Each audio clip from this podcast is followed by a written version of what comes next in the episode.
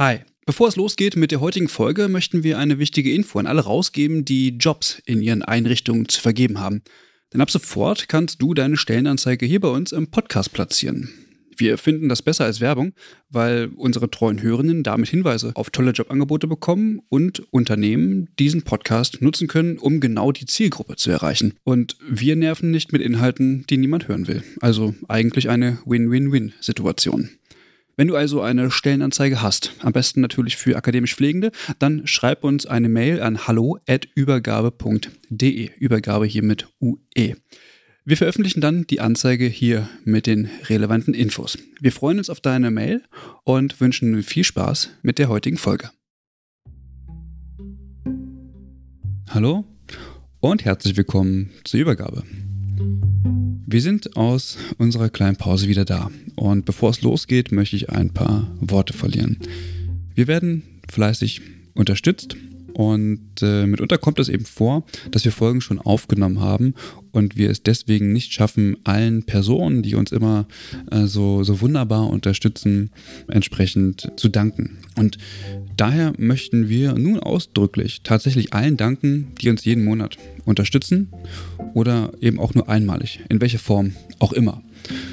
Manche haben Abos bei Steady abgeschlossen, manche machen Daueraufträge, manche unterstützen uns, indem sie uns beispielsweise auf Kongresse lassen und wiederum andere mit hilfreichen Tipps oder eben auch Informationen. Und für all das sagen wir Danke.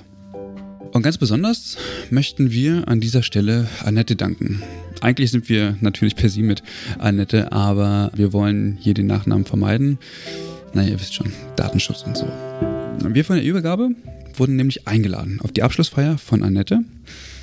Sie war Schulleitung für den Bereich der Altenpflege und hat unseren Podcast mit in den Unterricht eingebaut. Das wussten wir natürlich nicht und das wurde uns auch erst klar, als wir auf die Abschlussveranstaltung für sie gegangen sind. Annette hat während dieser Veranstaltung tolle Worte für uns gefunden und vor allem sehr wertschätzende Worte.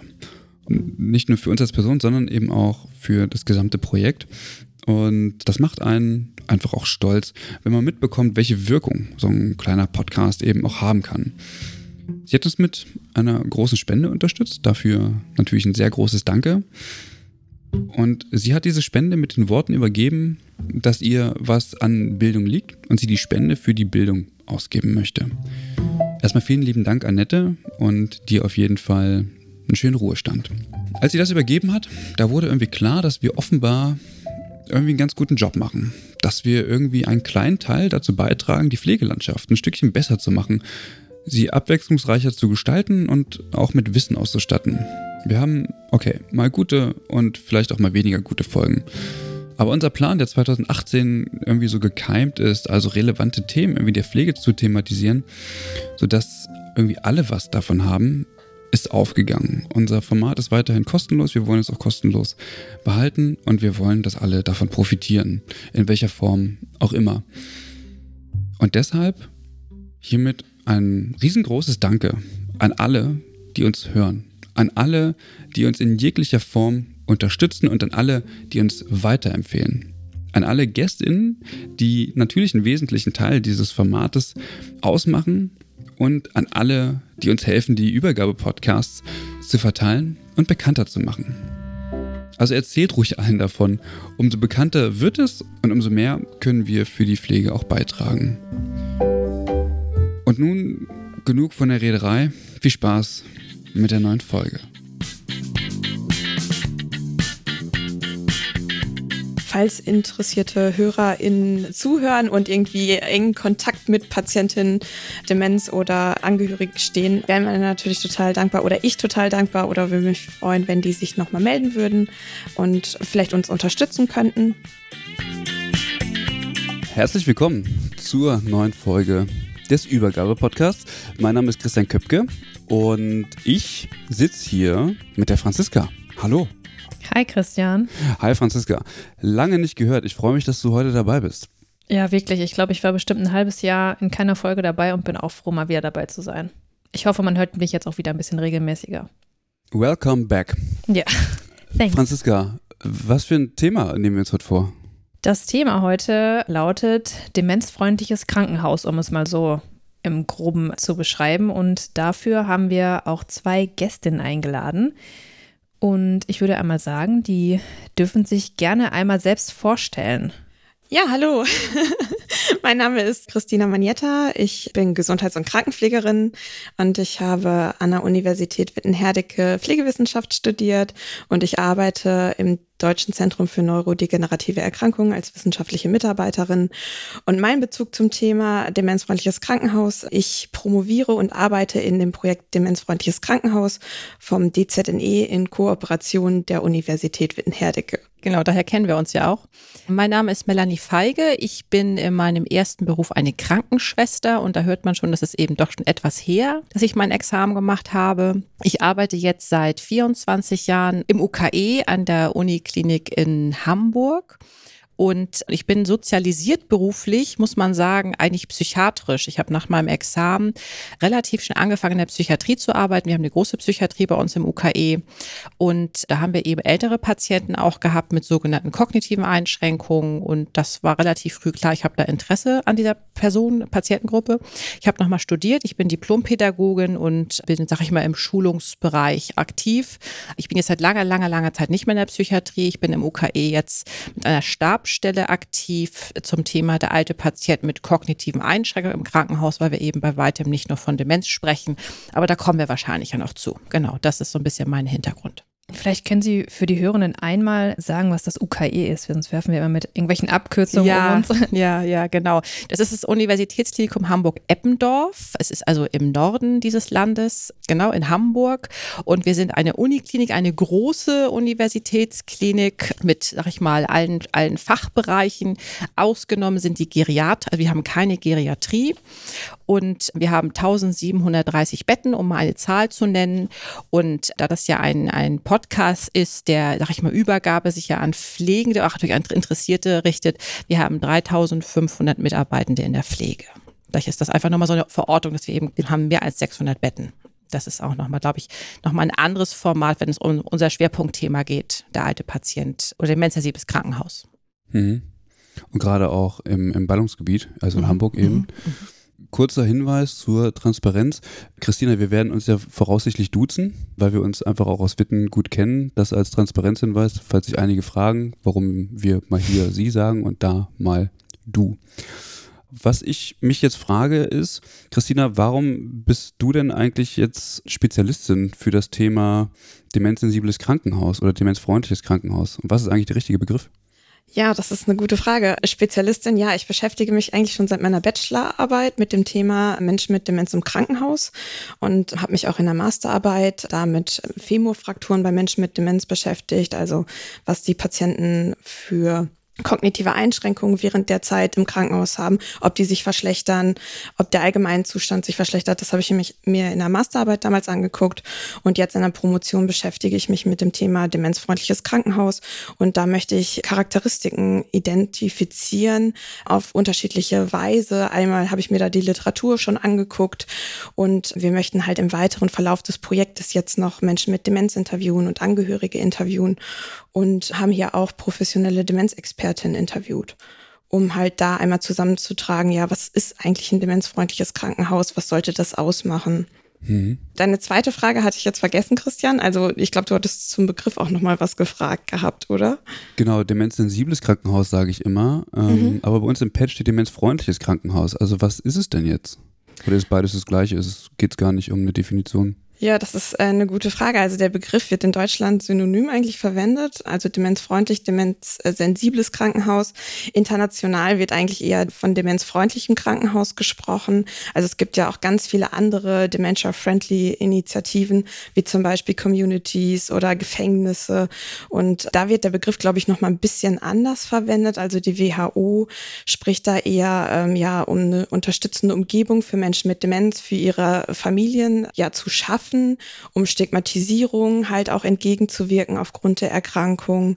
Das ist eigentlich so demenzfreundlich im internationalen Kontext. Mhm. Okay. Warum ist das Thema denn eigentlich so ein wichtiges Thema? Also ich meine, wir haben das jetzt so rausgegriffen aus der Krankenhausversorgung heraus. Warum ist das dann so wichtig? Naja, also es ist deshalb wichtig, weil wir eine Bevölkerung haben, die zunehmend alter wird. Und da ist ja immer dieser Begriff des demografischen Wandels, in dem wir uns befinden. Wir sind drin, das merken wir ja nicht nur an unseren Patienten, die immer älter werden, die eben auch in eine Uniklinik kommen, wie in meinem Fall. Wir merken es an Pflegepersonal. Also wir haben einfach auch, sag ich mal, die, die Generation, die jetzt auch wandelt. Das ist der demografische Wandel. Dem ist das geschuldet, weil Demenz korreliert mit Alter. Und somit haben wir eben immer mehr ältere Patienten und damit einhergehend auch die kognitiven Einschränkungen, die dann mehr werden. Und das ist das eine, aber gibt es Zahlen, wie viele Menschen das eigentlich betrifft?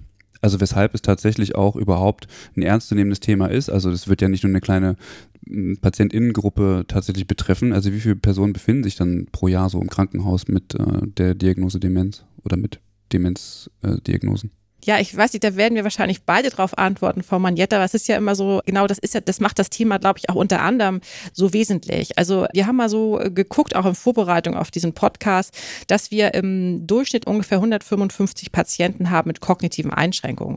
Und es ist eben so, dass wir halt nicht immer wissen, was haben die denn eigentlich, wenn die uns, sag ich mal, auffällig vorkommen, desorientiert, wir das Gefühl haben, die können Handlungsabläufe nicht nachvollziehen. Da ist immer noch mal mal, die älteren Kollegen kennen das noch unter ganz damals hieß es noch Hops. Also man hat immer gesagt, der alte Patient Hops, die Jüngeren wissen das schon gar nicht mehr, aber da ging es immer um das Thema Durchgang, der ist durchgängig. Da kommen mhm. wir auf das mhm. Thema Delir, aber es kann auch durchaus sein, dass Frau Meier mit 86 Jahren Zustand nach Sturz ins Haus kommt, eigentlich ihr Leben wunderbar gestalten konnte zu Hause und nun kommt sie ins Krankenhaus und dann enttarnt sich quasi, sag ich mal, eine kognitive Einschränkung. Also es ist also eine Facette von, und es ist immer so, dass ich von den Kollegen durchaus immer höre, es, es wird mehr, es ist auch mehr, aber die werden eben auch nicht alle kodiert. Es ist eben auch nicht so, dass die alle erfasst werden. Ich glaube, das ist so ein Thema, was vielleicht auch nochmal Frau Manjeta nochmal ergänzen mag. Das vermute ich mal, weiß ich nicht, aber das ist, sind ja so, so Ist-Zustände, die wir erleben in den Häusern.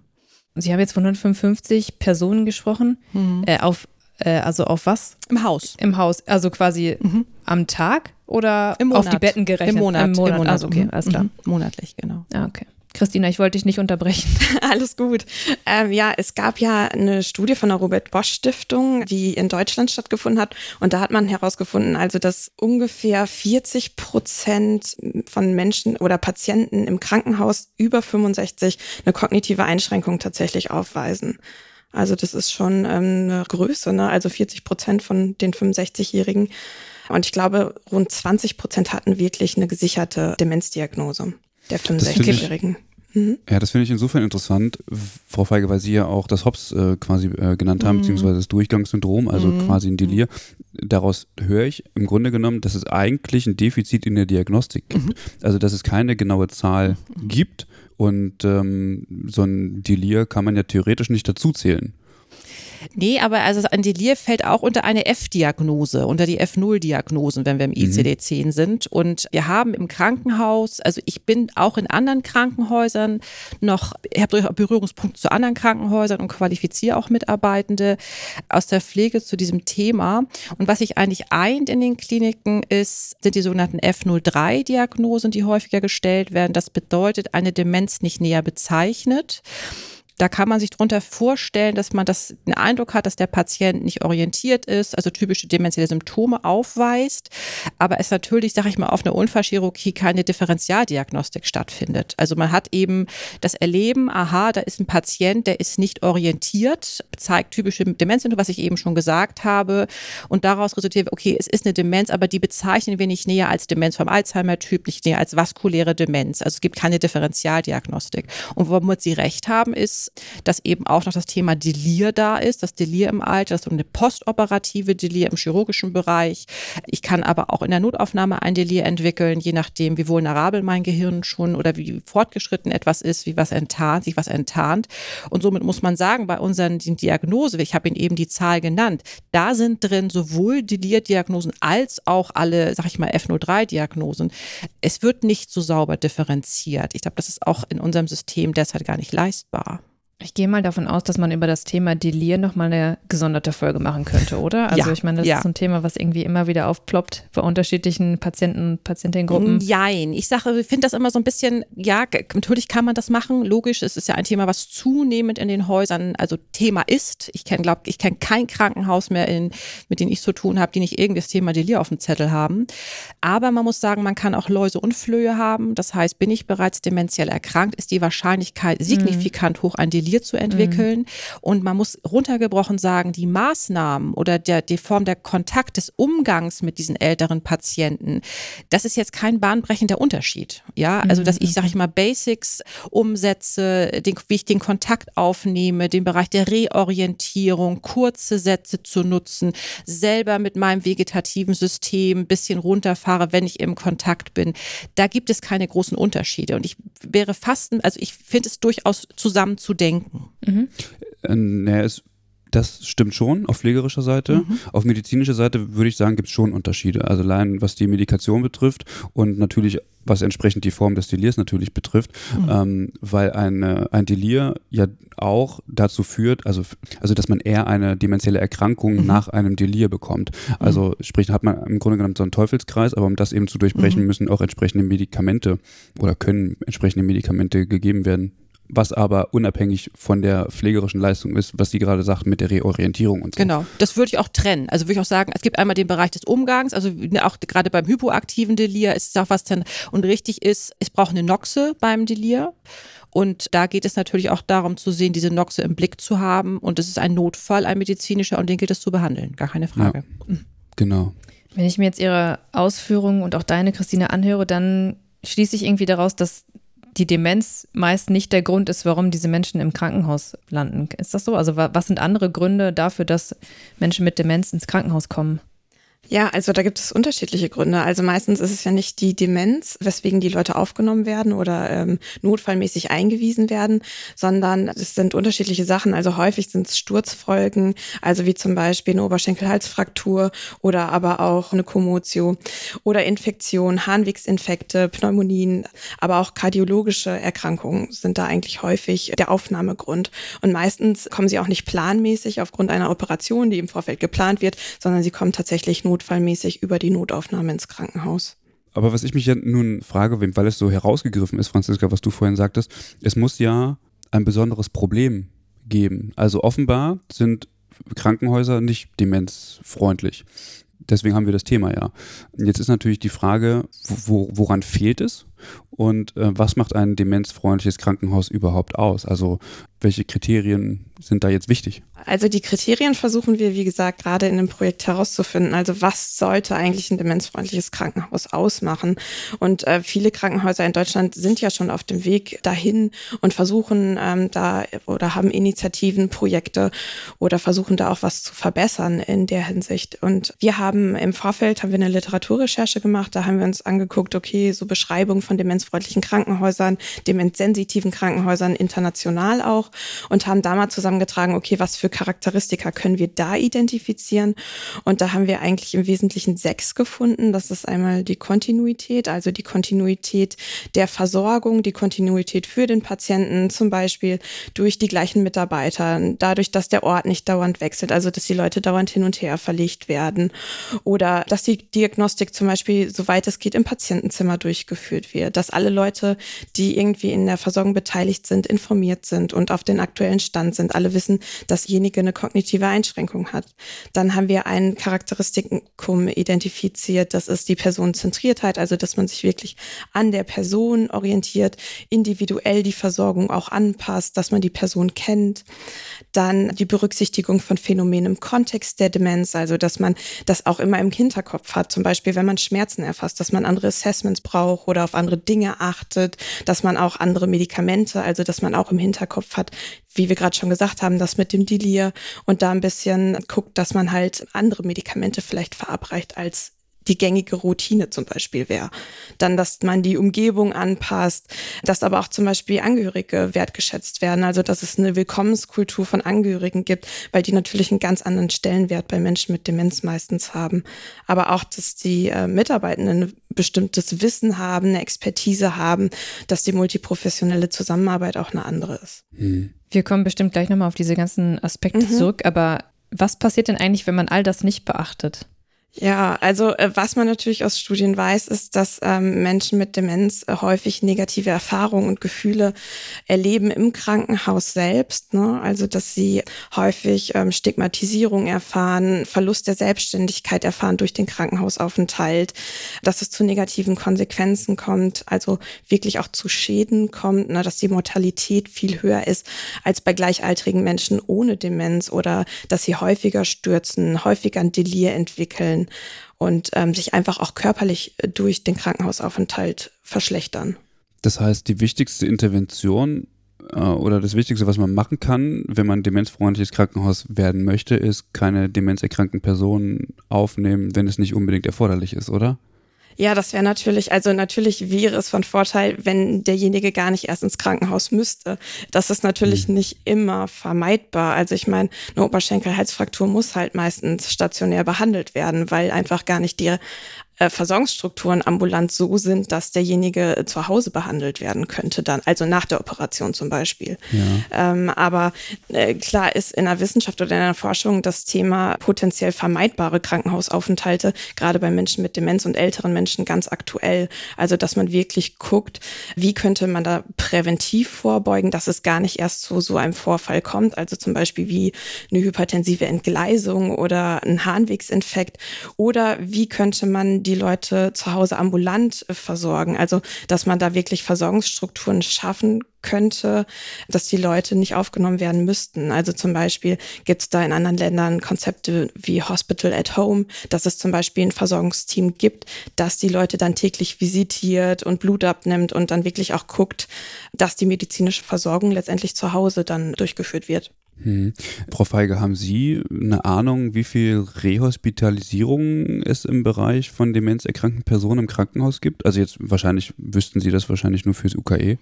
Nein, da kann ich Ihnen keine Zahlen nennen. Im Sinne von der Drehtüreffekt, also wie viele ja, genau. kommen dann zurück? Nein. Was genau. ich Ihnen sagen kann, ist, dass wir, das finde ich immer auch nochmal ein Phänomen, gerade, äh, es wird wahrscheinlich alle Uni oder viele große Häuser eben treffen, ist ja nicht, dass Frau Meier über die Notaufnahme, was ich, was sie ist jetzt gestürzt, dann kommt sie erstmal in den OP, dann kommt sie in den Aufwachraum und dann muss sie gucken, wird sie auf die Traumatologie verlegt. Also sag ich mal, die Reise durch eine Klinik, das ist etwas, was wir ganz zentral finden und das natürlich einmal delirfördernd ist und zum anderen, ich finde immer noch ein Aspekt, warum Krankenhäuser und wenn man nichts macht, was ist die Gefahr für Menschen mit Demenz, ist der Faktor Angst. Also ältere Menschen mit einer Demenz sind eigentlich grundsätzlich im Alarmmodus. Ja, also weil sie Dinge nicht nachvollziehen können. Und das ist etwas, wenn ich so diese, dieses komme in ein Krankenhaus, ich habe keine Begleitung, ich werde nicht, sage ich mal, durch das Haus begleitet, wenn ich jetzt zum Beispiel auch keine Angehörigen habe. Wir sprechen jetzt davon, wenn wir welche haben, es wäre ja schon mal gut, aber im Pflegeheim zum Beispiel, wenn sie kommen, dann haben sie manchmal auch gar keine Angehörigen. Dieses Verlorensein im System, aber wie viele dann wieder zu uns kommen ins Haus, da kann ich Ihnen keine Zeit zu nennen. Wir sind immer sehr bemüht in Hamburg. Wir haben ja, weil wir eine große Stadt sind, wir haben viele Geriatrien, um zu gucken, wie können wir zügig eigentlich schon in der Notaufnahme entscheiden, oh Gott, bitte erst nicht gar nicht erst ins Haus kommen, sondern in die Alternsmedizin äh, verlegt zu werden. Das gelingt mal mehr, mal weniger gut, muss ich sagen. Aber das ist natürlich das Konzept. Also eher zu sehen, wo kriege ich denn Krankenhäuser oder Kliniken, die Alternsmedizin eben auch vorhalten. Und in der Regel sind die zum Thema Demenz auch etwas besser aufgestellt. Mhm. Ich frage deswegen, mhm weil natürlich die, die Indikation für die Erstaufnahme eventuell ein Oberschenkelhalsbruch ja natürlich sein kann. Mhm. Mm, und dann wird die Person entlassen, nach mhm. Möglichkeit sogar schnell, mhm. aber dann passiert eben zu Hause was, mhm. ähm, weshalb die Versorgung abbricht oder wie auch immer mhm. und dann kommt die Person ins Krankenhaus. Nicht wegen des Oberschenkelhalsbruches, mhm. sondern eben äh, aufgrund des Versorgungsabbruches. Und dann ist eben die Frage, okay, was hat denn zu Hause nicht geklappt, weswegen wir diese Person jetzt in der Notaufnahme ähm, irgendwie wieder antreffen. Also deswegen frage ich, ob quasi ein demenzsensibles Krankenhaus auch die Möglichkeit bieten kann, die ambulante Versorgung entsprechend zu stärken. Also vorher zu schauen oder schon bei der Aufnahme zu schauen, was muss bei der Entlassung mit berücksichtigt werden. Ich glaube, das ist ja immer auch der Gedanke gewesen bei der familialen Pflege. Das haben ja immer noch viele Häuser, die das genau im Blick haben, nämlich zu sagen, was machen wir denn mit Frau Meier, wenn sie entlassen wird? Wie geht es zu Hause weiter? Die nächsten Versorgungsstrukturen von, was weiß ich, ambulante Versorgung, ambulante Pflege, Kurzzeitpflege oder wie kann der Ehemann vielleicht vielleicht mit Pflegemaßnahmen unterstützen. Das bietet ja die familiale Pflege. Das ist sicherlich ein Konzept, was da auf jeden Fall sehr, sehr von Vorteil ist, das zu machen. Mhm. Gibt es Erkenntnisse dazu, wie Pflegende oder andere Professionelle auf den Stationen die Pflege von Menschen mit Demenz oder die Versorgung von Menschen mit Demenz erleben? Ja, also dazu gibt es relativ viele Studien, also dass das als Herausforderung erlebt wird aufgrund der starren Strukturen im Krankenhaus, starre Prozesse. Also da ist ja auch wenig Spiel für ja individuelle Versorgung letztendlich und dass das äh, auch der Zeitdruck, Personalmangel, also dass das alles als Herausforderung erlebt wird. Und ich meine, Menschen mit Demenz brauchen halt was entgegengesetztes. Sie brauchen halt einen individuellen Ansatz ja, sie brauchen Beziehungsaufbau, also auch dieses wechselnde Personal, ähm, dann die Lautstärke die im Krankenhaus da ist, die Hektik, das alles wird quasi als Herausforderung erlebt. Das heißt, demenzsensibles Krankenhaus bedeutet nicht nur, demenzerkrankte Patienten in den Fokus zu nehmen, sondern auch die Personen, die sich um demenzerkrankte Personen kümmern, die sie pflegen. Ganz genau. Ja, Kurze Antwort, gut. Nein, das ist genau richtig, was Sie sagen, weil äh, bei mir in der, ich weiß nicht, ob wir darauf noch kommen, aber was ist meine Aufgabe an der, bei uns in der Klinik? Und ich bin ja, sag ich mal, zuständig oder meine Aufgabe ist unter anderem meine Demenzmentorinnen, die ich seit vielen Jahren schon sowohl qualifiziere, als auch mich mit denen regelmäßig treffe und austausche, im Blick zu haben und wie die das erleben. Und es ist sehr oft so, dass wenn man so, ich weiß nicht, Frau Manjeda, ob Sie auch noch was zu sagen, aber es gibt ja so Maßnahmen, was kann man denn tun zum Thema Beschäftigung, Beschäftigungskissen. Also es gibt eine ganze Menge und nicht selten kommt, wann soll ich das denn alles noch machen? Also das kommt noch on the top. Und manchmal ist so ein bisschen dieses Erleben von, je mehr, ich weiß nicht, es ist nur, nicht nur bei Demenz vielleicht so, aber je mehr Wissen ich habe, kann ich eher auch eine Grenze erleben, ich wüsste es eigentlich besser. Wissen Sie, was ich meine? Also jetzt habe ich mhm. was gelernt, wie setze ich es eigentlich jetzt um? Und ich merke einfach bei meinen, ich finde immer das schon ein ganz, ganz großer Gewinn. Eigentlich ist es für mich die Basis davon, wenn ich A, das Krankheitsbild verstanden habe und weiß, was meine, also und das ist, glaube ich, auch, was Sie auch hinausziehen, ist nämlich zu sagen, was meine Ist-Zustand, wie gerade meine Verfasstheit ist, in wie gehe ich da in die Interaktion mit dem Erkrankten. Also bin ich hochtourig, habe ich ganz viel Stress und dann weiß ich, wenn ich jetzt in das Patientenzimmer gehe, dann wie glücklich wird dann der Pflegeprozess. Und ich glaube, wenn das verstanden ist, zumindest ist es so meine Erfahrung, ist schon sehr, sehr, sehr viel gewonnen, unabhängig von allen Beschäftigungskisten. Also das bedeutet, Ihre These ist, wenn man ähm, das, das, das, Wissen fördert, mhm. fördert man gleichzeitig die Sicherheit in der Versorgung. Mhm und äh, damit bin ich oder würde ich es als weniger herausfordernd erleben, die Versorgung von Menschen mit Demenz, weil ich eben einen guten Koffer an, mhm. an, an Tools habe, mhm. um damit entsprechend mhm. umgehen zu können, mhm. um mich nicht gestresst zu fühlen. Ja, genau, mich nicht gestresst zu fühlen und vor allen Dingen auch zu sehen, das ist, das mag sich jetzt, vielleicht weiß gar nicht, ob das jetzt, ob das hier so passt, aber ich möchte immer auch den Kollegen vermitteln, dass viele Sorgen, also gerade wir kennen dieses klassische Beispiel, das immer wieder gesagt wird, Frau Meier will nach Hause, sie will zu ihrer Mutter, das Thema Zeitreise im Rahmen der Demenz am Alzheimer-Typ. Und wenn ich dann, sag ich mal, als, als Pflegefachperson natürlich mit der Realität komme, komme ich an eine Grenze, weil sie versteht es überhaupt gar nicht. Und wenn ich dann selber merke, ich fahre etwas runter und ich gehe so in den Kontakt, also es ist hier eine Herausforderung für sie, es ist auch alles zu viel.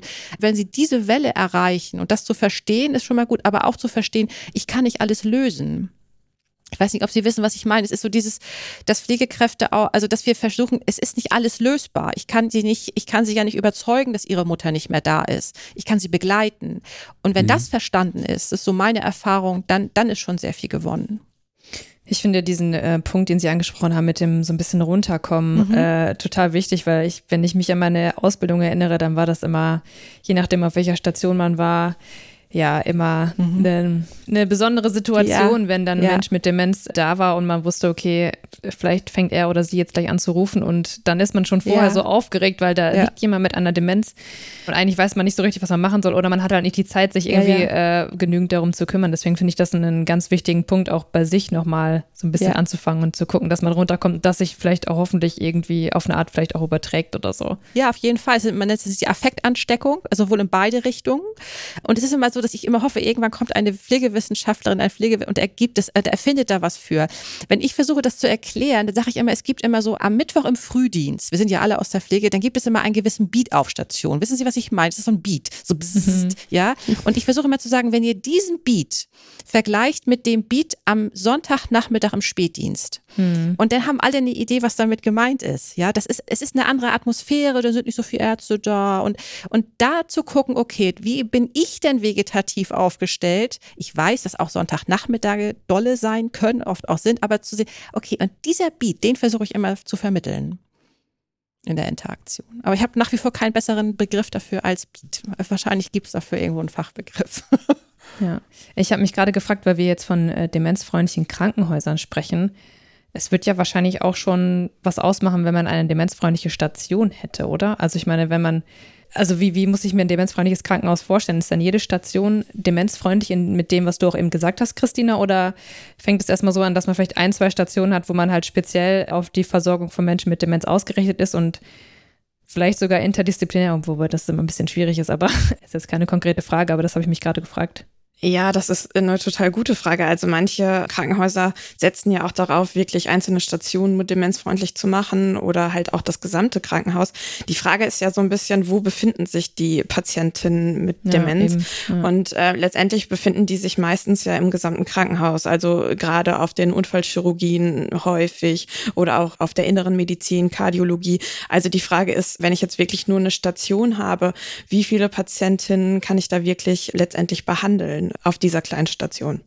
Ja, ich hatte gerade so ein bisschen die Vision, vielleicht, wenn man also bei Menschen mit Demenz, wenn man halt weiß, dass das ein großes Problem ist, dass man halt dann die, egal aus was für einem Grund sie im Krankenhaus liegen, dass man sie trotzdem auf einer Station unterbringt und dass dann eben ja die Konsile oder sowas dort laufen müssen und nicht eben auf der unfallchirurgischen Station oder dann, mhm. keine Ahnung, der urologischen Station, sondern dass man eine Station hat. Das war so ein bisschen ich weiß nicht, ob das eine Vision ist, aber so ein bisschen fortschrittlicher das, gedacht ja, vielleicht das, oder so. Das gibt's doch aber total. Genau. Also ich meine, bei den Kindern ist es doch üblich. Also ja. ich meine, du hast eine Kinderstation aus ja. guten Gründen, weshalb die dort alle gesammelt werden und die Personen, die entsprechend behandeln, gehen dorthin. Und das wäre jetzt auch meine Frage gewesen, geht es nicht bei demenziell Erkrankten genauso? Also es wäre natürlich für das Krankenhaus super, weil sie sich auf einen Teil konzentrieren können und das sehr gut umsetzen können.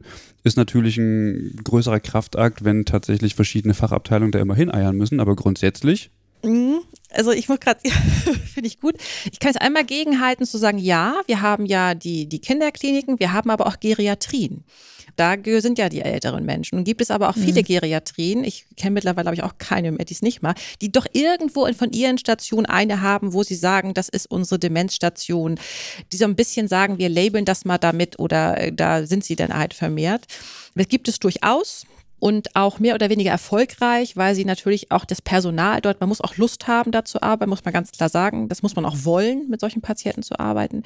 Aber je größer ein Krankenhaus ist, desto schwieriger wird es, weil sie haben in der Regel viele Fachdisziplinen. Dann müssen sie gucken, wie wollen sie, sie müssen Personal vorhalten, die diese ganzen Fachdisziplinen irgendwie auch bespielen können, von Augen über Derma, über Urologie, über Gynäkologie, über, sag ich mal, Nephrologie. Mal abgesehen davon, dass dafür natürlich auch das medizinische Personal, sprich die Ärztinnen irgendwie vor Ort sein müssen. Je größer ein Haus ist, sind es wieder Wege. Also ich bin, wo ich mit bei bin, wo ich mir vorstellen könnte, wir könnten vielleicht doch mehr äh, mal dahin kommen, dass Untersuchungen zum Patienten kommen. Ja, also das muss doch Frau Meier unbedingt für eine Oberbauchsono jetzt, sag ich mal, in die Radio oder sonst wohin geschickt werden. Kann das nicht auf das Gerät auch zum Patienten kommen? Da sehe ich noch in größeren Häusern durchaus naiv vielleicht auch gedacht Spielraum, aber das ich glaube nicht, dass sie das in so großen Häusern wird, das glaube ich strukturell ein Problem.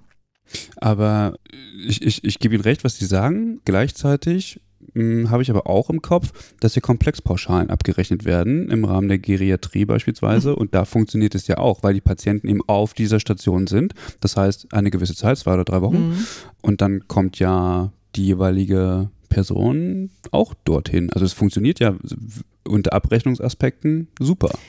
Ja, wenn Sie eine Geriatrie haben. Genau, wenn ich eine habe. Genau. Ja. Und ich weiß jetzt nicht, Frau Manjetta, können Sie mir bitte helfen? Kennen Sie eine Uniklinik? Ich meine, bis auf, ist das Ulm, die anbei noch eine Uni, noch eine Geriatrie haben? Aber ansonsten kenne ich, kenne ich, ich sage in Deutschland keine Uni mit einer Geriatrie, oder? Kennen Sie das? Wie kommt also, das denn? Ja, ich wüsste auch nur Ulm äh, tatsächlich. Ja, ne? mhm. mhm.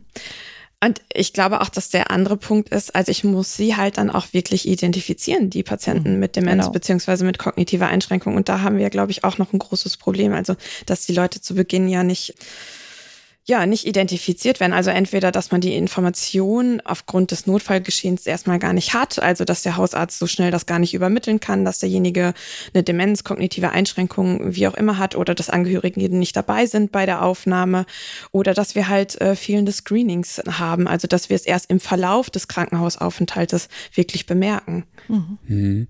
Jetzt muss ich natürlich naiv mal fragen, welche Screenings gibt es, um das für die verschiedenen Settings zu erfassen. Also wenn ich eine Elektivaufnahme habe, kann ich ja wahrscheinlich ein anderes Screening-Assessment nutzen als bei einer Aufnahme in einer Notfallsituation. Gibt es die Möglichkeit in einer Notfallsituation ein Screening auf eine dementielle Erkrankung zu machen? Und wird es nicht gemacht, weil Zeitnot oder nicht bekannt oder wie auch immer? Oder gibt es da tatsächlich auch eine Wissenslücke, also eine Forschungslücke? Das sind aber jetzt viele Fragen. Ja, tut mir leid. Das ist ja ein Podcast. also es ist so, dass es eine Reihe von Screening gibt und es ist, äh, sag ich mal, kurz, es soll ja auch schön kurz und knapp sein und da geht das Thema Delir, das muss ich, glaube ich, jetzt hier, ist, glaube ich, klar, da gibt es eine Reihe von Screenings. Wenn Sie allerdings jetzt sagen, Sie wollen eine kognitive Einschränkung so erfassen, gibt es vom Umfang her, gibt es den MOCA, gibt es den Mini-Mendel nach wie vor, das sind auch Screenings, die in den Geriatrien, so meiner Kenntnis nach, auch durchaus noch genutzt werden. Notaufnahme ist das viel zu umfangreich. Also wir können sagen, für meine Klinik haben wir jetzt kein Screening, um, sag ich, wir haben eine Ersteinschätzung, aber wir haben zum Beispiel auch noch nicht, noch nicht äh, abschließend implementiert ein, ein Delir-Screening und es ist wirklich erstmal im Rahmen der Ersteinschätzung zur Orientierung, wo man nicht sagen kann, das wäre jetzt valide. So, mhm. und das ist etwas, was ich, und fürs gesamte Haus haben wir es auch nicht. Also unser E-Pack bildet das auch nicht ab. Ich würde gerne nochmal auf die Demenzfreundlichkeit oder Sensibilität des Krankenhauses zurückkommen. Gibt es dazu eine Zertifizierung oder etwas ähnliches? Nee, also eine richtige Zertifizierung, wo wirklich bescheinigt wird, dass das Krankenhaus demenzfreundlich ist und die und die Kriterien erfüllt werden müssen, gibt es tatsächlich nicht. Also ich weiß, das Uniklinikum Münster hat sich ja zertifizieren lassen, aber das ist eine DIN-ISO-Zertifizierung, so wie andere Fachbereiche halt auch zertifiziert werden. Da geht es ja eher um diese Prozesse, die zertifiziert werden, aber nicht, dass man sagt, okay, die und die Kriterien eines demenzfreundlichen Krankenhauses müssen erfüllt werden und dann gibt es ein Zertifikat. Nee, das gibt es in Deutschland bisher noch nicht. Und wo kann ich mich dann hinwenden, wenn ich Informationen dazu haben möchte, wie mein Krankenhaus demenzfreundlich werden kann? Das kommt immer ganz darauf an, wo sie denn leben. Also in der Regel gibt es so etwas, äh, ich weiß, dass die lokalen Allianzen, das ist auch eine nationale Demenzstrategie, die zielt jetzt ja auch darauf ab. Äh, die Robert Bosch Stiftung, meine ich, Frau Magnetta, die hat auch Kriterien äh, vorgelegt. Alzheimer Gesellschaft, also ich glaube, in diesen Settings gibt es überall Handreichungen, wo ich zumindest eine Idee kriege, wie, was ich an Basics vorhalte, um, sag ich mal, als demenzfreundlich oder demenzsensibel zu gelten gelten. Aber der Begriff zum Beispiel ist jetzt auch nicht geschützt. Also jedes ja, Krankenhaus mhm. kann sich letztendlich demenzfreundlich, genau, demenzsensibel genau. Äh, nennen, wenn es das möchte und sagen, okay, ich habe die und die Maßnahmen. Also es gibt da jetzt keinen geschützten Begriff. Also das kann jedes Krankenhaus mhm. letztendlich machen. Eine Maßnahme wäre es ja tatsächlich, so DemenzexpertInnen irgendwie einzusetzen. Also welche Tätigkeiten übernehmen die und welche Rolle haben sie oder nehmen sie ein? Und gibt es die überhaupt flächendeckend? Also ich kann ja nur für mein Haus sprechen. Ich qualifiziere seit 2011 Kolleginnen aus der Pflege, die Interesse haben, sich zu, bei uns heißen die Demenzmentorinnen. Im Moment habe ich nur innen, ich habe im Moment keine männlichen Kollegen und habe jetzt über die Jahre ähm, weit über 70 Kolleginnen dazu qualifiziert, wo man ganz klar sagen muss, klar, es gibt da eine hohe Bewegung hin, nicht mehr im Haus, haben andere Tätigkeiten. Ich habe einen relativ stabilen Kern, weil wir uns regelhaft dreimal im Jahr zum Netzwerktreffen sehen. Und das, was die Kolleginnen vor Ort machen, und das ist, finde ich, eine gute Frage, die sie stellen, ist, und das meine ich damit, dass diese Kolleginnen, die haben im Blick, was kann ich im Sinne von Beschäftigung anbieten? Welche Rolle spielt die Orientierung? Also sag ich mal zum Beispiel WC-Piktogramme aufzuhängen. Also das ist, sind, das hört sich so banal an, aber es ist so wesentlich in der Praxis, dass ich die Angehörigen mit im Blick habe. Die haben jetzt keine im Rahmen einer Stellenbeschreibung Aufgaben, die sie zu erfüllen haben. Ich weiß aber, dass die, dass meine Kollegin, was ich eingangs gesagt habe, habe, schon in der Kontaktaufnahme, durch das Mehr an Wissen, was sie dazu haben und auch die, sag ich mal, eher auch die Lust an diesem Thema zu arbeiten, den Kontakt zum Beispiel auch ganz anders gestalten. Und das ist schon ein, finde ich, ein guter, ein gutes Go fürs Miteinander oder für das, für eine gute, sag ich mal, einen guten Aufenthalt bei uns in der Klinik. Sind diese DemenzexpertInnen auf den einzelnen Stationen angesiedelt mhm. oder sind die irgendwo zentral? Nein, die sind auf ihren Stationen und der Gedanke dahinter ist, dass wir so ein, zwei perspektivisch auf den Stationen haben und die natürlich auch so ein bisschen in der Rolle der Multiplikatoren fungieren. Eben auch zu sagen, also weißt du, ne, zu der Kollegin, also es hat jetzt wenig Sinn, wenn du jetzt, sag ich mal, so viele Sachen auf dem Teller stehen lässt, nimm mal nur eine Sache oder leg etwas zurück. Also das ist eher so diese, diese Funktion. Ich bin eben auch ganz dankbar, weil ich von denen immer auch die Rückmeldung kriege, wie es gerade auf den Stationen ist. Also ich sage nur, Corona ist so eine, eine heiße Zeit gewesen. Da bin ich immer ganz froh, dass die stationsgebunden sind. Wir haben nicht im Haus so eine übergeordnete APN zum Beispiel. Nein, das haben wir nicht. Hm, begleiten die dann demenziell Erkrankte auch? Also was ich mir idealtypisch vorstelle, ist, Elektivpatient, Patientin kommt und es wird auch äh, erkannt, okay, hat irgendwie eine kognitive Einschränkung, ähm, irgendwie aus dem demenziellen Kreis und äh, kommt dann und dann ins Krankenhaus. Und jetzt gibt es diese Demenzmentorin, mhm. Die dann von Tag 1 an diese Person begleitet. Zum Beispiel ist eine OP geplant, diese Person geht äh, mit in die Schleuse, mhm. holt sie dort auch wieder ab und betreut den Rest quasi mhm. äh, da drumherum, hält den Kontakt zu Angehörigen, zu entsprechenden Ärztinnen mhm. und so weiter, auch äh, im ambulanten Bereich. Ist das eine Möglichkeit, ich sag mal, die Auswirkungen, die, die durch so einen Krankenhausaufenthalt bei demenziell Erkrankten auftreten können, ein bisschen zu verringern? Und ist das praktisch möglich? Also so vom Arbeitsaufwand und von den Abläufen her? Ja, also ob das letztendlich tatsächlich diesen Effekt hat, also das müsste natürlich nochmal in Studien untersucht werden. Also auch vom demenzfreundlichen Krankenhaus letztendlich muss man nachher sowieso nochmal in Studien gucken, was für Effekte, also kann man da wirklich Komplikationen durch vermeiden, können dadurch äh, Schäden vermieden werden. Wie erleben das die Patienten letztendlich, diese andere Versorgung? Also das müsste generell denke ich mal, nochmal untersucht werden. Aber letztendlich das, was du gerade angesprochen hast, Christian, diese Begleitung zum Beispiel von Operationen, das gibt es ja in manchen Krankenhäusern tatsächlich auch schon als Projekte, dass es da Demenzbegleiter gibt, wo das genauso abläuft, wie du das erzählt hast. Im Universitätsklinikum Münster zum Beispiel gibt es auch ein Demenz-Delir-Team, was ganz, ganz eng mit den Patienten zusammenarbeitet. Also wo wirklich auch Operationen begleitet werden und die Leute wirklich über den stationären Aufenthalt hinaus begleitet werden. Mhm. Genau, also es gibt, ich kenne auch Häuser, die, sag ich mal, so APNs ex, da auch ein, sag ich mal, für eingestellt haben, um das, sag ich mal, besser zu koordinieren, da auch Konzepte zu entwickeln, dass die Dauer möglichst kurz ist, dass die Angehörigen mit eingebunden werden, dass die Reise durchs Haus im besten Fall begleitet wird.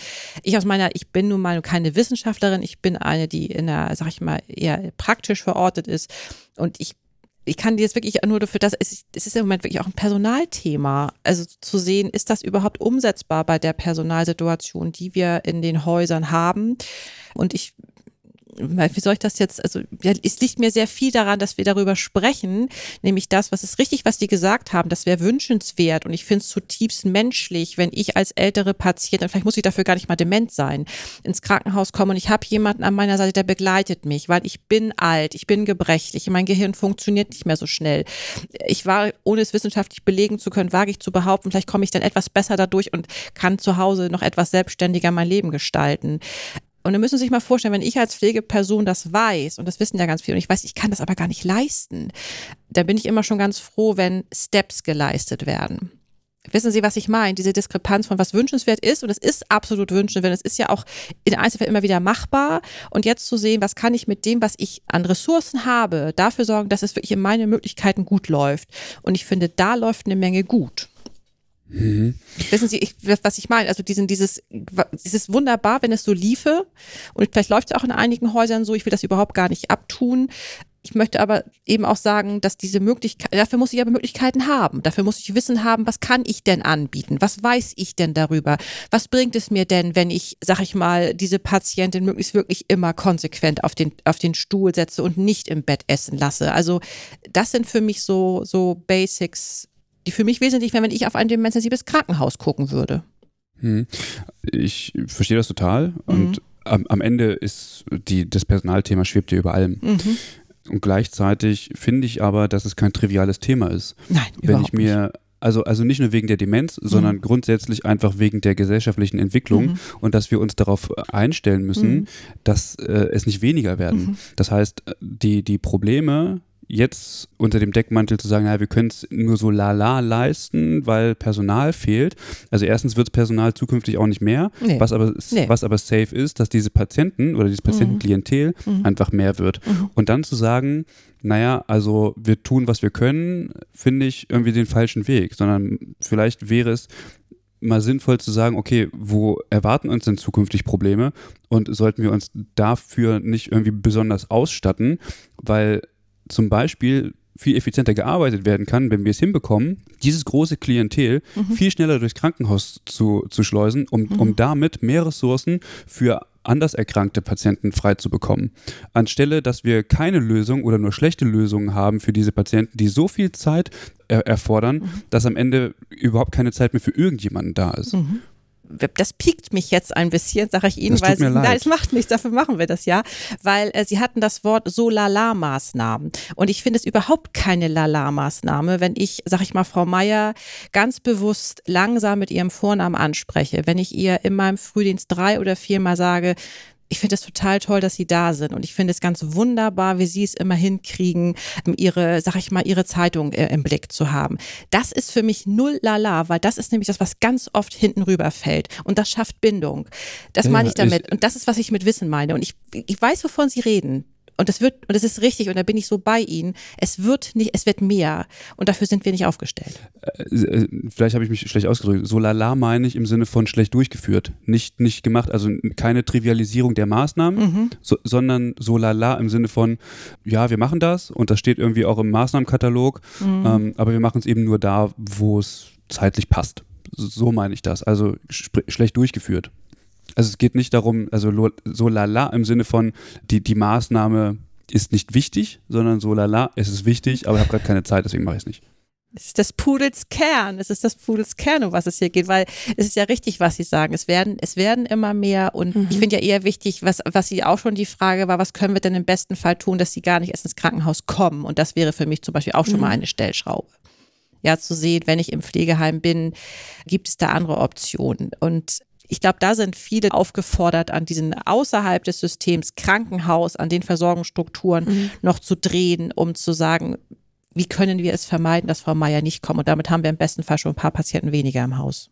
Christina, sind das denn Betrachtungsweisen, die im Rahmen solcher Bestrebungen, ich möchte demenzsensibles Krankenhaus werden, da stattfinden? Also, dass man, wenn ich, wenn ich sage, ich möchte demenzsensibles Krankenhaus werden, dass ich sage, naja, ich muss aber eigentlich schon anfangen, bevor die Menschen hier landen. Also ich muss über die Krankenhausgrenzen eigentlich hinaus denken, wenn ich davon spreche, demenzsensibles Krankenhaus zu sein.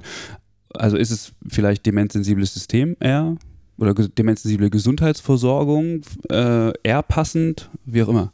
Ja, äh, tatsächlich war das auch in der Beschreibung von demenzfreundlichen Krankenhäusern äh, ab und zu mit adressiert. Also zu sagen, wir müssen eigentlich gucken, dass die Krankenhausaufenthalte vermieden werden, beziehungsweise mhm. wir müssen enger mit den nachstationären oder vorstationären ja, AkteurInnen zusammenarbeiten, damit man da irgendwie ein besseres Versorgungssystem auch hinkriegt und äh, auch die Kontinuität der Versorgung gewährleisten kann über den Krankenhausaufenthalt hinaus mhm. oder auch schon davor. Mhm. Ähm, das ist tatsächlich auch ein Thema gewesen, ja ja. Was okay. mir aber gerade auf jeden Fall auch noch in dem Zusammenhang, also nicht in dem Zusammenhang mit äh, vermeidbaren Krankenhausaufenthalten, sondern was wir davor besprochen haben, eingefallen ist. Ähm, ich habe ja jetzt auch ein paar Interviews mit äh, professionellen DemenzexpertInnen äh, geführt und die meisten waren tatsächlich aus dem pflegerischen Bereich und nicht aus dem medizinischen Bereich. Also, dass ich ja, eigentlich so dieses Thema Demenz im Krankenhaus hauptsächlich ein pflegerisches Thema ist. Natürlich sind da auch GeriaterInnen irgendwie involviert und die haben das auch zum Thema. Aber zum Beispiel ähm, in der Unfallchirurgie, die ganzen MedizinerInnen, die nehmen sich dem Thema eher weniger an. Also das habe ich jetzt so aus meinen Interviews erfahren. Also dass die MedizinerInnen ja, mhm. dass es schwierig ist, diese ins Boot zu holen. Also außer sie haben jetzt wirklich den Fachbereich Geriatrie.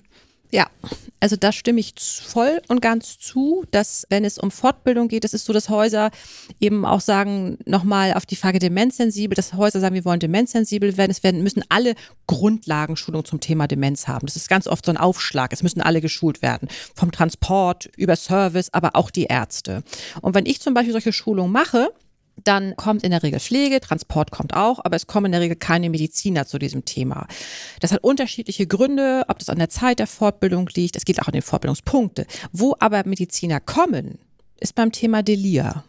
Und das ist, glaube ich, der Unterschied, weil das Delir hat immer, das hatten Sie eingangs auch gesagt, da habe ich noch eine Behandlung, da habe ich noch eine Option. Wissen Sie, also da kann ich noch handeln, da kann ich, habe ich Medikamente, da bin ich auch, sag ich mal, in meine Mediziner- oder Medizinerin-Rolle auch gefragt. Und ich sage dann immer, Demenz ist einfach nicht sexy. Ja, das ist so, ähm, die sind dann dement. Und was habe ich denn überhaupt noch für Optionen? Und wenn ich dann so meine Kollegen höre und dachte ich mal, Frau Meier wird unruhig und schreit die ganze Zeit, dann kommt eben manchmal auch so ein Spruch von ärztlicher Seite, das, auch von Pflege. Ich will das jetzt gar nicht sagen, dass alle Ärzte so machen, aber dann doch ein bisschen Melperon und doch mal Risperidon. Also da wird nicht das Gesamtkonzept gesehen. Ich glaube, das ist das Frau Matilda, was Sie auch meinten. Ne? Also ich brauche als, als Pflegefachperson auch einen Arzt und eine Ärzte an meiner Seite, die mich da auch ein bisschen supportet, ob man nicht eine, die Untersuchung vielleicht ein bisschen später im Laufe des Tages machen kann, weil die steht einfach nicht gerne morgens auf. Also das ist, glaube ich, so dieses Interdisziplinäre, was im besten Fall geriatrisch eher funktioniert. Genau, das ist, die sind die, ich brauche die andere Seite. Mhm. Ja, ja sie, sie sehen sich häufig auch als Einzelkämpfer. Also, ja. ähm, dass, dass dieses Thema oder diese Erkrankung Demenz ausgeklammert wird. Also, dass der Fokus mhm. mhm. tatsächlich auf der Oberschenkelhalsfraktur bleibt, was natürlich mhm. dann schwierig wird mit der Versorgung von Menschen mhm. mit Demenz im Krankenhaus. Weil man halt das ja. Ganze sehen muss. Und daran fehlt es tatsächlich? An den Ärzten oder was meinen Sie? An diesem übergeordneten Blick. Mhm.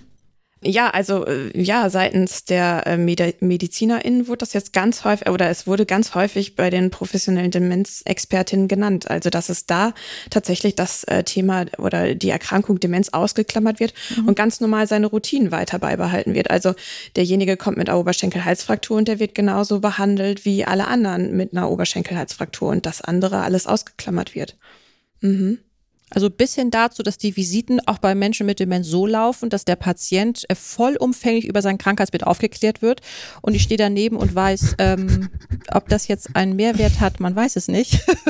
ja, und ich glaube, was ähm, auch manchmal noch ein bisschen hakelt, ist das Thema, wenn ich als Pflegefachperson weiß, Mensch, herausforderndes Verhalten wird unruhig, dann ist das erste zu gucken, wie ist es mit Schmerzen, Schmerzmittel. In den meisten Fällen haben wir natürlich immer dem im Bedarf das auch vor, also wir können es auch geben. Bei uns in der Klinik erlebe ich von den Kollegen so, dass wir oft ja auch jüngere Ärzte auf Station haben und die gehen dann auch eher mit. Aber wenn ich mir mit meinem Wissen auch noch sage, Mensch, lass uns einfach mal mit Schmerzmitteln, lass uns auch noch mal doch noch mal an der Ibo jetzt noch mal fest ansetzen. Das wird manchmal auch schwierig, dass das begleitet wird, dass man da zusammen Hand in Hand geht. Nicht, nicht überall, aber das ist oft auch mal Thema. Ich, da hätte ich mir gerne mit interdisziplinäres Arbeiten. Mhm. Das ist ja ein toll, also Fluch und Segen von Clinical Pathways zugleich. Einerseits dienen sie dazu, um eben eine schnelle Diagnostik zu machen und eben schnell diese Person aus dem Krankenhaus zu bekommen.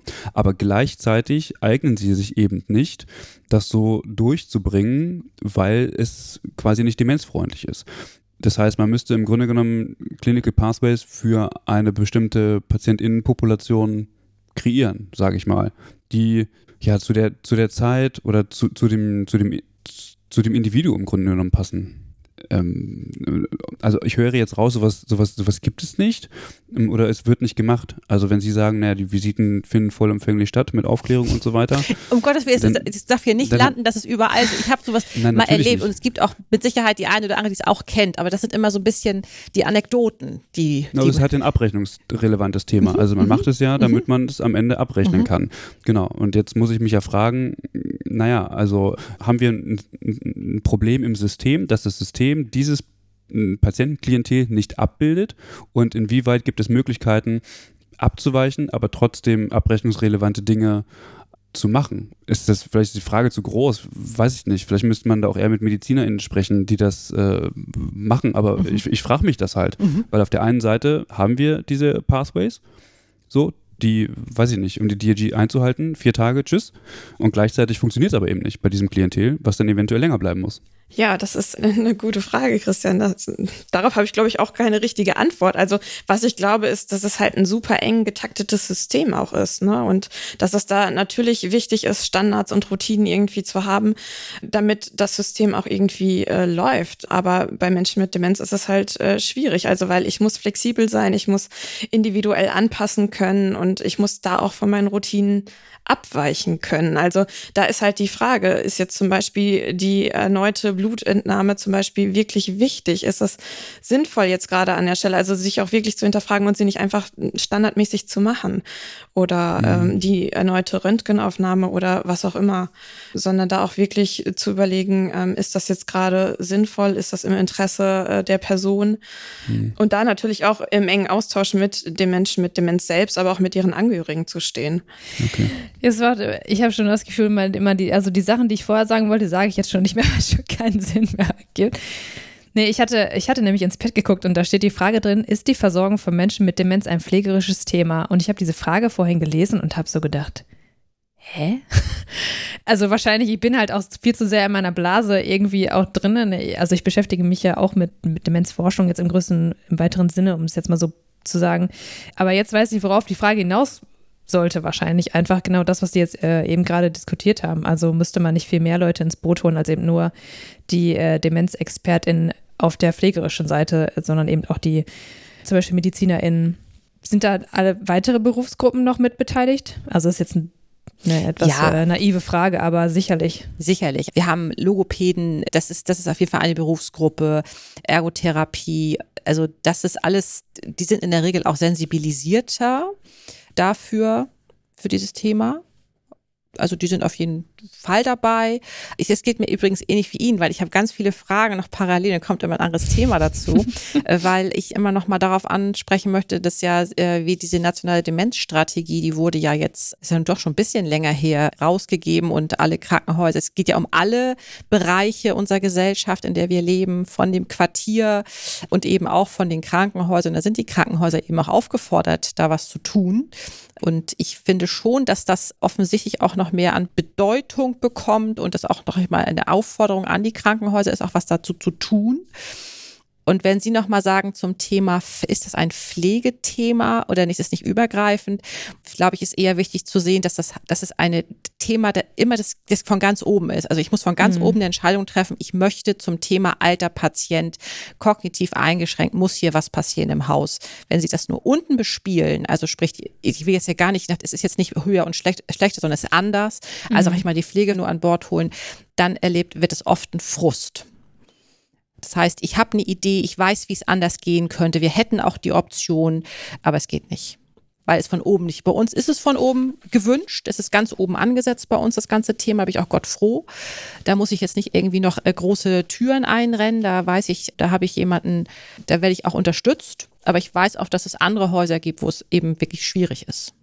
Dann stelle ich jetzt doch noch meine Frage, die ich vorhin vor ein paar Minuten noch hatte. Und zwar, ja, in Bezug auf die Gespräche mit den Ärztinnen und Ärzten, ist dann auch eine Aufgabe der Demenzexpertin, da so ein bisschen ja, Wege zu ebnen, dann auch eben mal Hinweise zu geben, ja, vielleicht, also das, was Sie auch eben gesagt haben, Frau Feige, vielleicht mhm. auch nochmal darauf hinzuweisen, vielleicht hat das auch ein Thema, das Thema eben mit Schmerz zu tun, nicht mhm. unbedingt, dass wir irgendwie eben noch ein Berührungsmittel da anordnen müssen oder sowas. Ist das auch Aufgabe der Demenzexpertin oder ist das eher so, in der wirklichen, also direkten eins zu eins Situation zu sagen, okay, mhm. vielleicht ist es besser, wenn sie jetzt den Namen langsamer und lauter sprechen oder so etwas.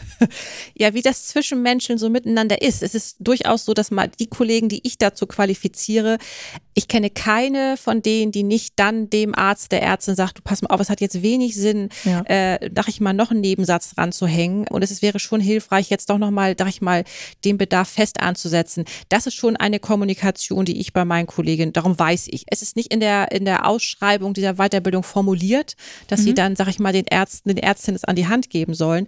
Aber das wird auf den Stationen gelebt, ja.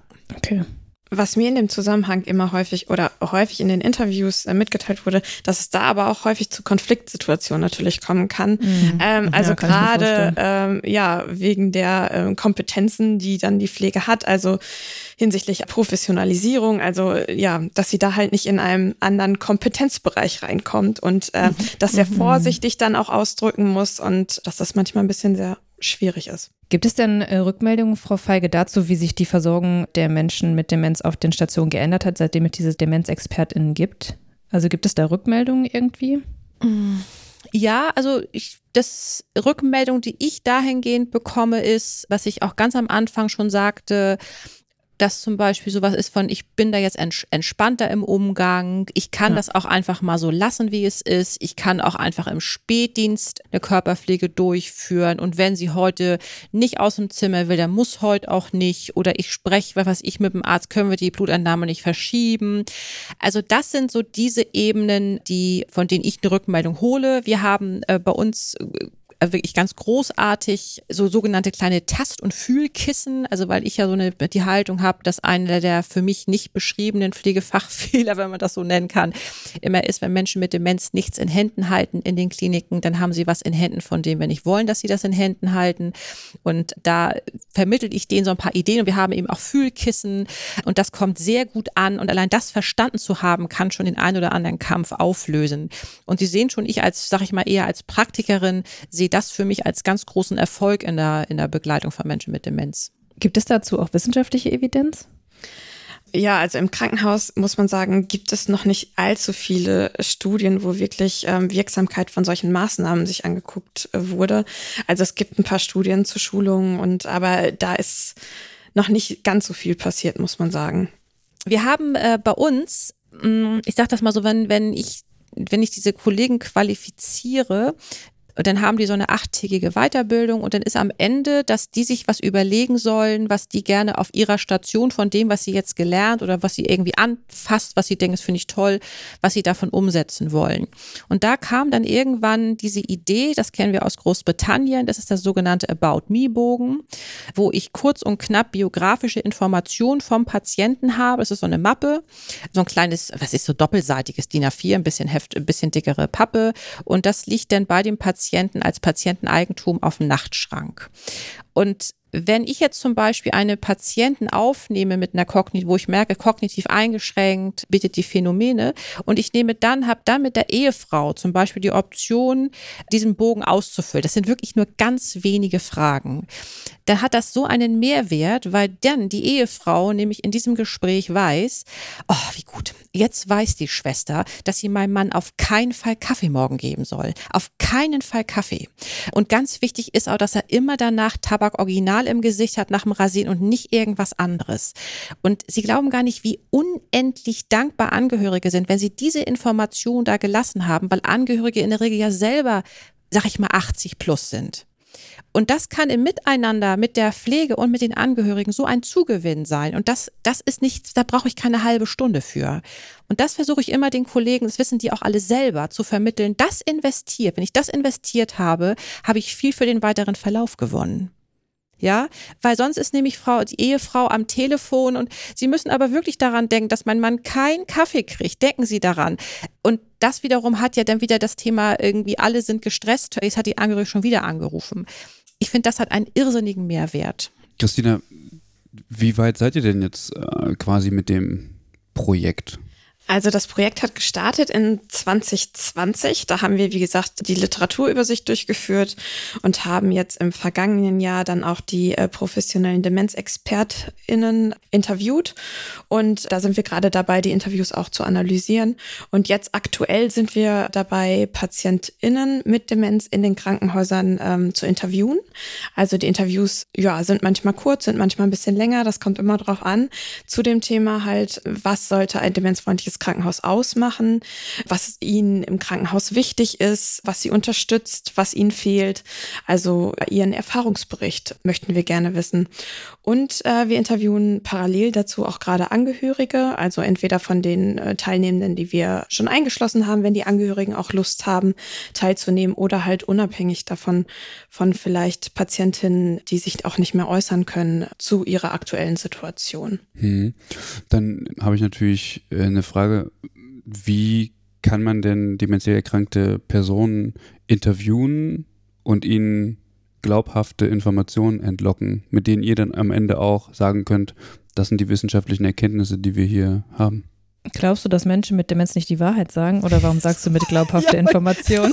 Naja, ich auch nun, gedacht. also wenn ich jetzt demenziell also das ist jetzt das ist jetzt die Frage. Also ich glaube okay. das nicht, aber ähm, die Frage, die sich mir stellt, ist, wenn ich Personen interviewe, die eventuell Verwirrtheitszustände haben oder wie auch immer, wie kriege ich jetzt von denen die Aussage, von der ich hinterher meinen kann, okay, das ist jetzt das, was sie, also erstens ist es ja auch eine komplexe Frage, finde ich. Also Mhm. wa, Ja, ja. was macht für sie eigentlich ein demenzfreundliches Krankenhaus aus? Erstmal so das, muss man Mhm. erstmal eine Idee zu haben. Und dann, weiß ich nicht, wenn ich ihn morgen frage, gibt es vielleicht eine andere Antwort. Das meine ich damit. Also es ist tatsächlich so, also dass wir die komplexe Frage natürlich so nicht, also so- so meistens nicht stellen, also es kommt halt immer drauf an, sondern das durch andere Fragen herauskriegen, also was ihnen zum Beispiel aktuell gerade wichtig ist im Krankenhaus, was sie hier unterstützt, was ihnen fehlt. Und letztendlich erzählen die Leute uns das ja, was für sie wichtig ist. Und ja, also deswegen, also ich, ich gehe schon davon aus, dass man das so annehmen kann, äh, weil Mhm. sie ja schon das äußern, ähm, was für sie aktuell in der Situation, also an dem heutigen Tage zumindestens wichtig ist. Und meistens ist es dann eine kleine Situation oder gerade ein aktuelles Thema, was sie beschäftigt, aber ähm, daraus können wir auf jeden Fall Erkenntnisse für unsere Forschung ziehen. Und letztendlich auch für die Charakteristika demenzfreundlicher Krankenhäuser. Hm, okay. Kannst du mal vielleicht so ein, zwei Hinweise geben, was Menschen mit Demenz da äh, in den Interviews gesagt haben? So, also ich, mich würde es einfach mal interessieren. Das ist total unterschiedlich. Also es ist auch total unterschiedlich, wie wir unseren, also es ist methodisch natürlich eine totale Herausforderung, Ja, weil natürlich klar. nicht ähm, jedes Gespräch gleich verläuft. Der ein oder andere kann sich noch sehr, sehr ausführlich äußern, erzählt ganz, ganz viel. Und bei manchen Patientinnen mit Demenz ist es halt auch so, dass sie halt sich nicht mehr so ausführlich äußern können und vielleicht auch nur noch einzelne Wörter, kurze Sätze. Aber trotzdem sind da immer total äh, wertvolle Informationen. Und ich muss sagen, die meisten Interviews, die wir jetzt geführt haben, da ging es tatsächlich um das, was wir auch gerade schon geschildert haben, um Beziehungen, um äh, Menschlichkeit, um, äh, dass die Leute freundlich sind, dass sie äh, auf einen eingehen als Mensch, äh, wo es wirklich dieses Thema auch Stigmatisierung und sowas äh, beinhaltet. Ja, ich glaube auch das Thema Beziehung oder wenn, wenn einfach eine, da freue ich mich, dass die und die Schwester da ist. Ich glaube, so diese, diese Beziehungsangebote, das kann ich mir schon vorstellen, dass das etwas ist, was Menschen so mit einer sogar bis mittelgradiger Demenz durchaus noch kommunizieren können. Also habe ich auch eine Idee von. Ich mache das zwar nicht, aber wenn ich mir meine Patienten so vorstelle, ist das durchaus denkbar. Ja. Ne, ja, man muss in den Interviews manchmal auch ein bisschen kreativ werden. Ja, ähm, ja. Also es, es, es ist natürlich kein klassisches Interview, was man ähm, Mhm. Also natürlich, manchmal ist es auch ein ganz normales Interview. Also es kommt auf die Person einfach an. Ne? Also manchmal ist es auch eher ein Gespräch. Mhm. Aber letztendlich können die Leute schon gut äußern oder äh, äußern sie das, was ihnen gerade wichtig ist und was ihnen vielleicht auch fehlt. Ich muss immer an den Ausdruck von Herrn Schmieder denken, der aus der Schweiz damals dieses Vorzeigepflegeheim Haus Sonnenweit, der hat auch diesen Artikel, auch dieses Buch geschrieben, die sind ja nicht bescheuert. Und das finde ich, äh, macht es eben auch deutlich, dass man durchaus ein Interview führt, vielleicht nicht, sag ich mal so, in der, in der kognitiven, sag ich mal, wie wir uns ähneln im Geiste, das ist anders, aber ich habe ich hab da eine Idee dazu. Das glaube ich, kann ich mir gut vorstellen. Und ich finde es gut, dass die auf jeden Fall auch, auch gehört werden. Es gibt Ja. ja. mittlerweile auch ganz klar die Forderung von Menschen mit, Dem- mit Demenz selber aus Arbeitsgruppen, aus europäischen Genau, Arbeitsgruppen genau, zu sagen, genau. eben schließt uns bitte in die Forschung halt direkt Ja. mit ein, weil wir Ja. haben eben eine Stimme. Ja, genau. Und Ja. das muss ich auch ganz ehrlich daraus mitnehmen. Also alle Leute, die ich bisher interviewt habe, äh, haben sich richtig gefreut, dass sie mal gefragt wurden. Ja. Ähm, Und ja, also ich habe da mehrere Interviews gehabt, äh, die dann auch gesagt haben, ja, ich, ich freue mich darüber, dass ich da teilnehmen kann, dass ich was teilen kann, dass man mich hört. Und war einfach eine schöne Erfahrung. ja. Haben wir noch einen kleinen Schwenk in die partizipative Forschung gemacht. Ja. Es ist äh, gut, ich will, das nur, also mir ist das klar, dass das äh, super ist und so weiter, aber ich glaube, es gibt viele Hörende, Ja, klar, ja. die klar. ähm, eine andere Vorstellung Ja, davon ja, haben und eventuell im familiären Kreis Mhm. irgendwie jemanden kennen, der dement ist. Ich, aber sorry, ich wollte gerade sagen, aber ich meine, es ist ja auch äh, irgendwie ja komisch, wenn man sie halt nicht selbst befragen würde. Also wir sagen, okay, wir möchten ein Konzept demenzfreundliches Krankenhaus, Mhm. haben aber nie gefragt, was ist den Leuten eigentlich wichtig? Ja, Also was möchten die eigentlich? Was brauchen die? Und wir denken uns, ja, wir wissen es besser als die Menschen selbst.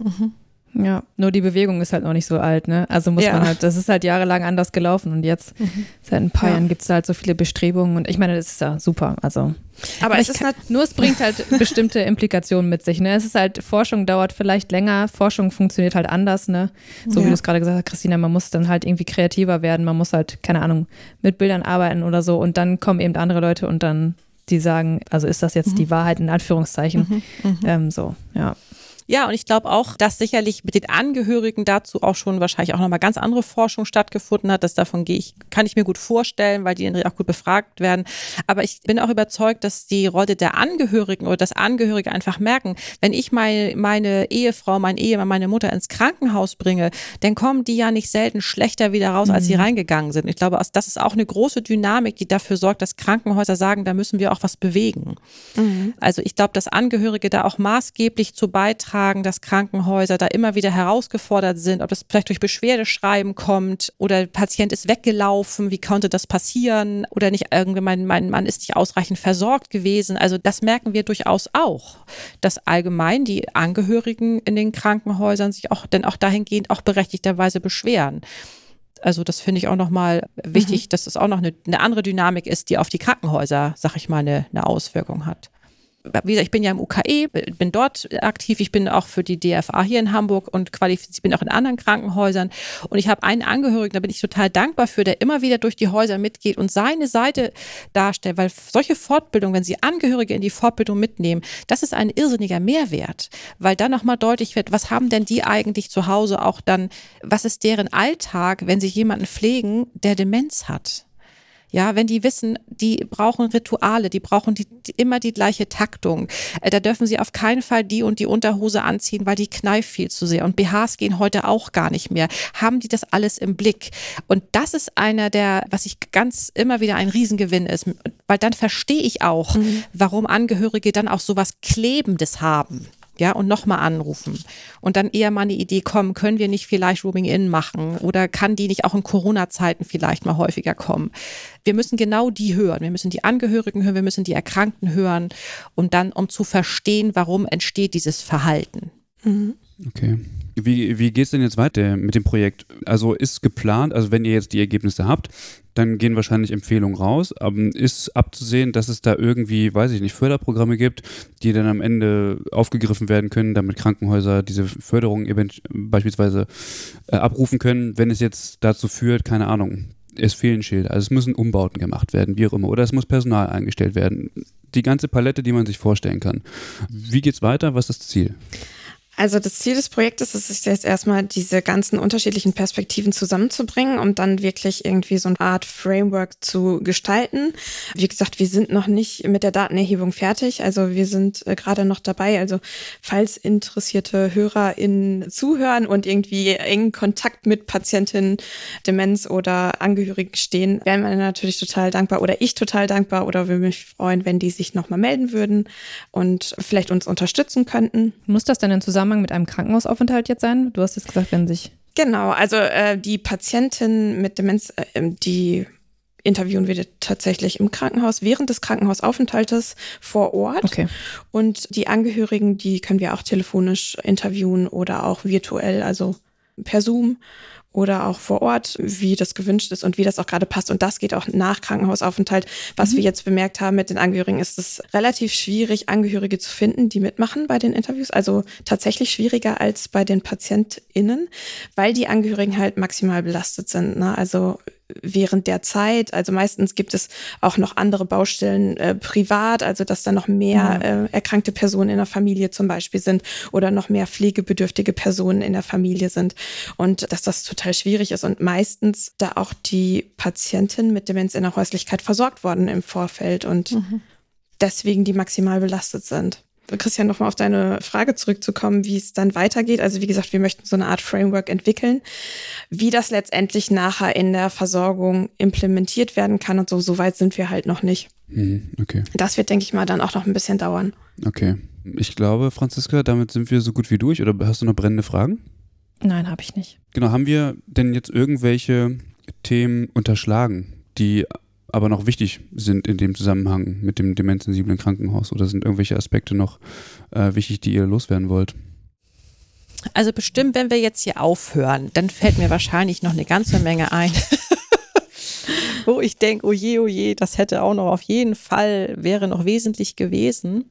Ich glaube, was, was ich so über die Jahre, ich mache das ja schon sehr, sehr lange, Demenz im Krankenhaus. Ich habe 2005, glaube ich, meine erste Vorbildung dazu gemacht und kriege ja auch so eine Entwicklung mit. Es hat immer so Höhen und Tiefen. Mal war es ganz, ganz gehypt, dann ging es wieder so ein bisschen bergab. Im Moment ist es wieder, sag ich mal, großes Thema in den Häusern. Wahrscheinlich auch durch Corona und Personal knapp und dadurch verdichtet sich natürlich die Herausforderung mit dieser Patientengruppe auch nochmal. Aber was ich einfach von meiner Seite aus ganz schön finde, so in meiner Klinik ganz, ganz klar, das Thema ist gesetzt, aber dass ich kaum ein Haus kenne, was nicht irgendetwas zu diesem Thema macht. Also ich kenne also ich glaube, es ist so, überall wird geguckt, gibt es Demenzexperten in den Häusern, ist der Sozialdienst, haben wir einen guten Kontakt zu den ambulanten Versorgungen. Wir haben auch das große Thema Versorgungsproblem, also wohin mit Frau Müller, wenn wir keinen Kurzzeitpflegeplatz bekommen. Also das ist ein, ein Thema, was ähm, ja auch die Pflege angeht, weil dann habe ich hier die Dame noch länger liegen. Auf das habe ich jetzt auch schon wieder gehört, dass Patienten da wirklich liegen, aber es kommt kein Arzt oder keine Ärztin mehr, weil die da einfach nur liegen, weil es draußen kein Bett gibt. Das ist, glaube ich, auch noch für mich nochmal ein brisantes Thema, weil ich in der Altenpflege rum wieder eben auch immer noch erlebe, dass es da ja auch eine Personalproblematik gibt. Und wo sollen die alle hin? Das ist schon richtig, was Sie am Anfang gesagt haben. Was machen wir nämlich mit denen, wenn die entlassen werden? Hm. Wohin? Das betrifft. Wenn, wenn sie keine vorherige Versorgungsstruktur hatten. Naja, selbst wenn sie vorher zu Hause gewohnt haben und dann haben sie vielleicht im zweiten Stock gewohnt, sind aber gestürzt. Und jetzt sind sie allein lebend, jetzt kommen sie wohin? Kommen sie in die Reha? Sind die mit ihrer Demenz überhaupt richtig reha-fähig? Wenn das Delir auch noch dazu erkannt wurde, dann können sie in die Wohnung nicht zurück, dann sind sie im Pflegeheim. Finden wir ein Pflegeheim Platz? Also diese Kaskade, ich glaube, das ist ja das, um was es ganz, was ja immer Thema war dieses Podcasts auch. Was passiert denn dann mit, mit Menschen, die im Krankenhaus auch waren? Ne? Haben wir die alle noch im Blick? Naja, im Zweifel kommen sie eben zurück. Kommen sie zurück, genau. Aber äh, will ich äh, nicht schmälern, das ist ein mhm. großes mhm. Problem. Und ich ist glaube, es, das, wird, das wird zukünftig nicht kleiner. Ja, genau. Das wird zukünftig, glaube ich, einfach nicht kleiner. Und das haben sie in den Notaufnahmen, das Thema Abflussproblem. Bin ich in der Notaufnahme, wohin dann dann innerhalb des Hauses habe ich dann Bett frei? Und wenn dann die Behandlung im Krankenhaus war, wie komme ich dann in eine andere Versorgung? Da verdichtet sich was. Und wenn ich dann keine Angehörigen habe, wer spricht dann für mich? Und wenn ich Angehörige Angehörige habe, sind die dauerhaft aufgeregt, weil sie nicht wissen, wie es weitergeht. Okay. Dann. Dann ah. herzlichen Dank, ja, Frau Weigel, dass, dass Sie uns ja, durchs Thema geführt haben. Vielen Dank, Christina, ja. dass du vom Projekt erzählt hast. Und es bleibt natürlich jetzt auch noch zu sagen, wer Interesse hat, zu unterstützen, der möchte das bitte äh, auf jeden Fall tun. In den Shownotes gibt es dazu Informationen und äh, kann sich dann entsprechend bei Christina melden. Vielen Dank für den äh, Hinweis. Vielen, Vielen Dank. Dank dass, äh, du Dank. die Zeit genommen, dass Sie sich die Zeit genommen haben. Vielen Dank, Franziska, dass du, dir, dass du heute wieder dabei gewesen bist. Ja, vielen Dank dir, Christian, dass du durch die Sendung geleitet hast. Genau, wem es gefallen hat, der darf das ähm, alles gerne weiter sagen, wer es äh, irgendwie auch hören muss. Wir danken allen, die, die eingeschaltet haben, die bis hierhin durchgehalten haben. Wir danken allen, die uns regelmäßig Feedback geben, die uns unterstützen in jeglicher Form und würden uns an dieser Stelle verabschieden und sagen Tschüss, bis zum nächsten Mal. Tschüss. Tschüss. Tschüss.